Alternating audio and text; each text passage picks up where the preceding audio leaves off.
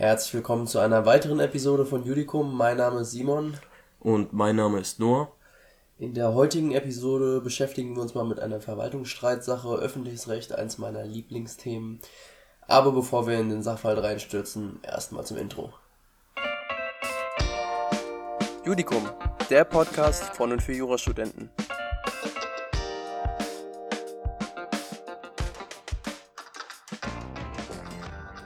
So, bevor ich jetzt mit dem Sachverhalt anfange, finde ich es ganz interessant, nochmal kurz vorwegzunehmen, dass das Bundesverwaltungsgericht an dem Tag, an dem das besagte Urteil ergangen ist, noch drei weitere Urteile gefällt hat, die sich von diesem Urteil nur ganz leicht unterscheiden, wirklich nur ganz wenige Nuancen. Und jetzt will ich euch auch nicht weiter auf die Folter spannen, sondern gleich mal mit dem Urteil anfangen.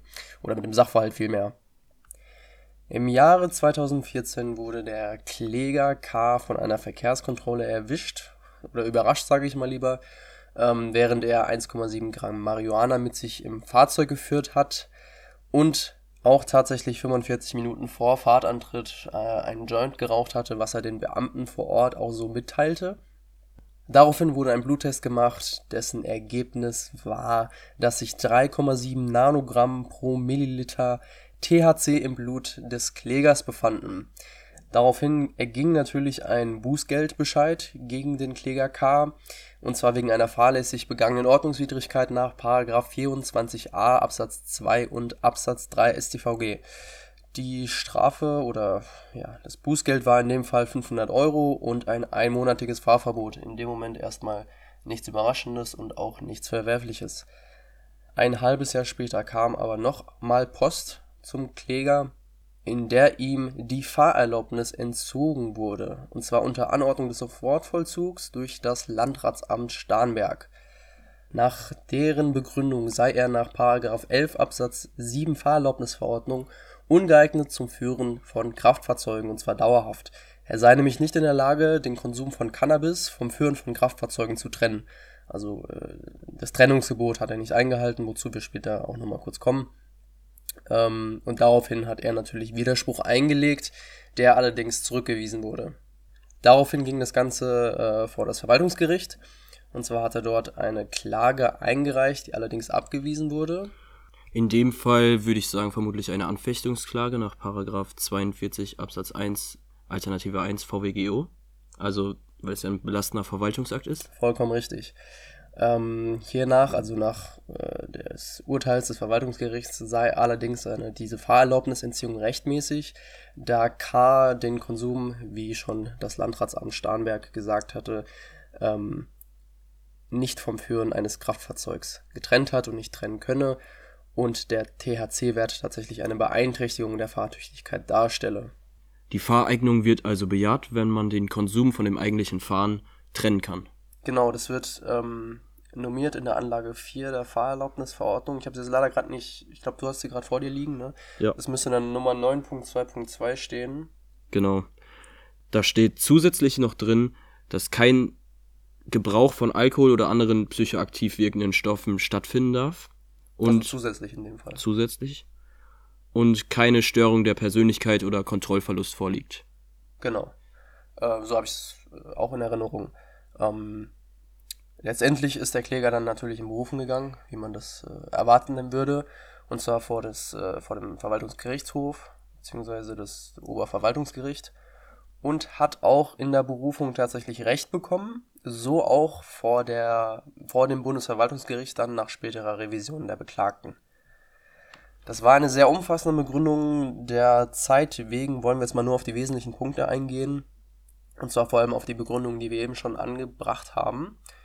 Grundsätzlich sind natürlich die Bescheide rechtswidrig nach Urteil des Bundesverwaltungsgerichts und verletzen K. seine Rechten, da er nämlich unter dem Einfluss von Marihuana zwar ein Auto benutzt habe, was erstmal den Bußgeldbescheid an sich, also diese 500 Euro und das einmonatige äh, Fahrverbot äh, rechtmäßig wirken lassen oder es sind auch rechtmäßig sind.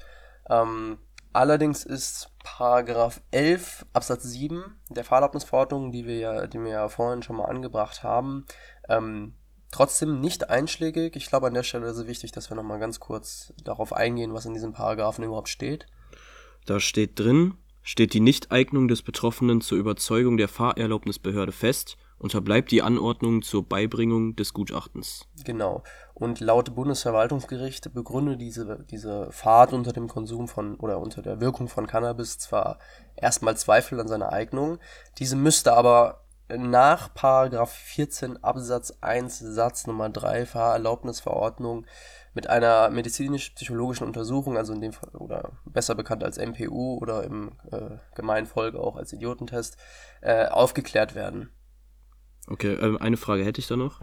Und zwar steht ja in Paragraph 11 Absatz 7 Fahrerlaubnisverordnung nur drin, dass ein Gutachten äh, vor, vorhanden sein muss und diese MPU ist also hier das Gutachten. Genau, ja. Wichtig ist in dem Fall aber auch die Auslegung des Gesetzes und da hat sich das Bundesverwaltungsgericht mal den, die äh, genetische Herkunft des Gesetzes angeschaut und hat mal geguckt, was hat der Gesetzgeber überhaupt damit gewollt. Und zwar geht es darum, dass das Stadtratsamt begründet hat, ja, es äh, ist schon eine erste Verkehrsordnungswidrigkeit äh, gegeben und die begründen schon diesen Zweifel an der normalen Fahreignung. Allerdings hat der Gesetzgeber gesagt, naja, diese erste Ver Verkehrsordnungswidrigkeit, die reicht noch nicht. Also so ein Cannabiskonsument ist noch nicht, oder so ein, so ein gelegentlicher Cannabiskonsument ist noch nicht mit Vergl Personen vergleichbar, die zum Beispiel einen schweren Drogenmissbrauch betreiben oder drogenabhängig sind. Deswegen reicht halt diese erste Verkehr Verkehrsordnungswidrigkeit einfach noch nicht dazu aus, dass das Stadtratsamt sagen könnte, okay, dieser Mensch ist nicht dazu fähig, äh, über längere Zeit ein Kraftfahrzeug zu führen. Dagegen wollte sich die Beklagte dann natürlich nochmal wehren und hat äh, auf den Paragraphen 14 Absatz 3 Satz 3 nochmal ein paar Worte gefunden. Also Absatz 1 Satz 3. Absatz 1 Satz 3, Entschuldigung, der Fahrerlaubnisverordnung ein paar Worte gefunden. Und zwar sei diese auf diesen Fall 100% einschlägig. Mhm. In dem Paragraphen 14 Absatz 1 Satz 3 steht sinngemäß drin, dass eine MPU angeordnet werden kann, wenn die gelegentliche Einnahme von Cannabis vorliegt und weitere Tatsachen Zweifel an der Eignung begründen. Genau, laut der Begründung ähm, sage genau dieser Satz nichts darüber hinaus oder darüber aus, ob die Fahrt unter Einfluss schon zwei, also unter Einfluss von Cannabis schon Zweifel an der Eignung begründet oder schon oder schon zwingend ausschließen muss. Das Bundesverwaltungsgericht betont aber, dass Fahrerlaubnisrecht Gefahrenabwehrrecht ist.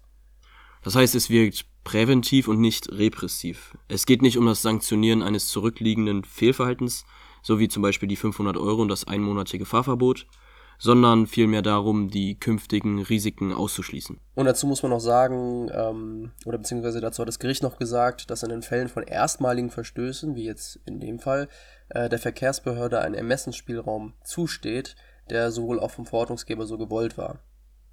Da aber vom Landratsamt Starnberg ähm, die Fahreignung sofort abgelehnt wurde, wurde ein Ermessen nicht ausgeübt, was ich finde eine sehr interessante Begründung ist, die man auch so in einer anderen, ein oder anderen Verwaltungsrechtsklausur hätte anbringen müssen.